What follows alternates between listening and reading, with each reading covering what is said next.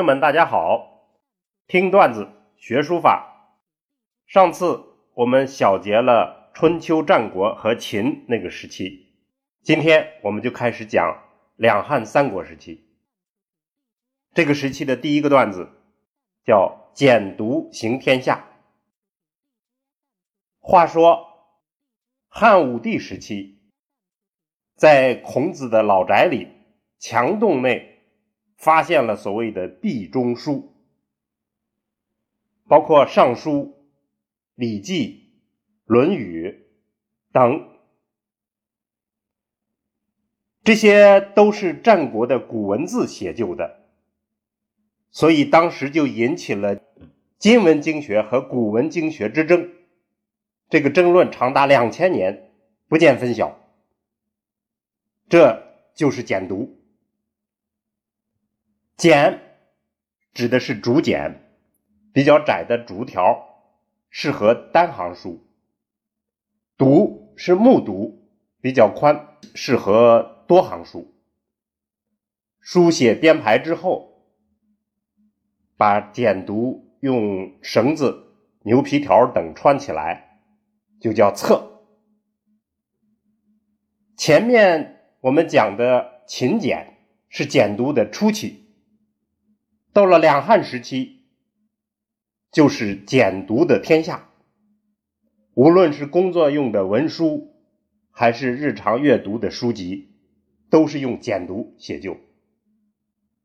因为应用广泛，所以政府在选择官吏的时候，叫以六体试之，以六体书法试之来考试了。书法考试选择官吏。书法于是就成为一门独立的艺术，已经相当成熟。史书上记载，灵帝好书，征天下公书者与洪都门，至数百人。就是在洛阳形成了叫洪都门学，这是我们国家第一所艺术专科学校。书法。是其中最重要的一课，可见当年简牍的盛况。不过，我们今天了解简牍，只能从考古发掘来窥见一斑。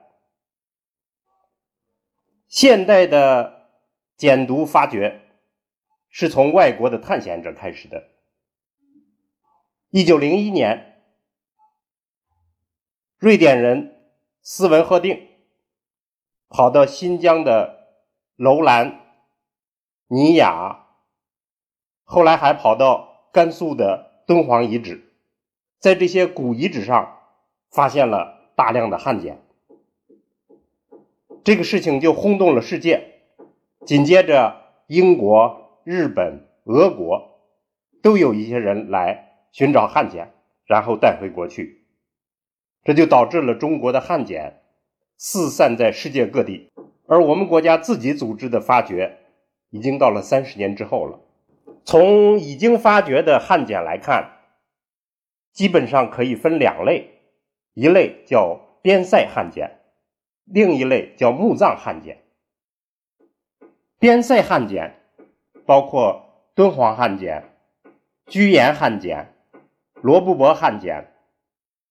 其主要内容是公文、博籍、私人书信、医方就是医药方剂，包括战书、战卜之书、字书就是识字课本等这些书籍。发现的地方呢，一般都在官署或者是烽火台下面。有些书显然是精心保留，有些书已经是扔掉的。墓葬汉简发现了。更大量的是图书，有的是已经失传的书，就相当珍贵；有的呢是有流行版本，但是发现的这个墓葬书可以纠正里面的一些错误。这个就如甘肃武威发现的《仪礼》等书。近年来的发掘越来越多，包括《孙子》《论语》《诗经》，甚至还包括养生之道。房中术这些奇葩书，总之，内容无所不包。有趣的生活场景记录，我们可以举一些，比如说，在西汉的墓里发现的一份遗嘱《先令劝书》，是一个女人嫁了三次丈夫，生了六个孩子。那么在临终时候，她的安排，还有，譬如《居延汉简》里面有“塞上烽火品约”，是什么呢？是临敌报警、烽火呼应的联防条例，这就很有意思。类似这样的生活真实的细节，在汉简里头非常之多，所以它为我们复原了一个当年的生活情景。两汉书法的革命是继承秦隶而完成篆到隶的演变过程，这是当时革命的主流。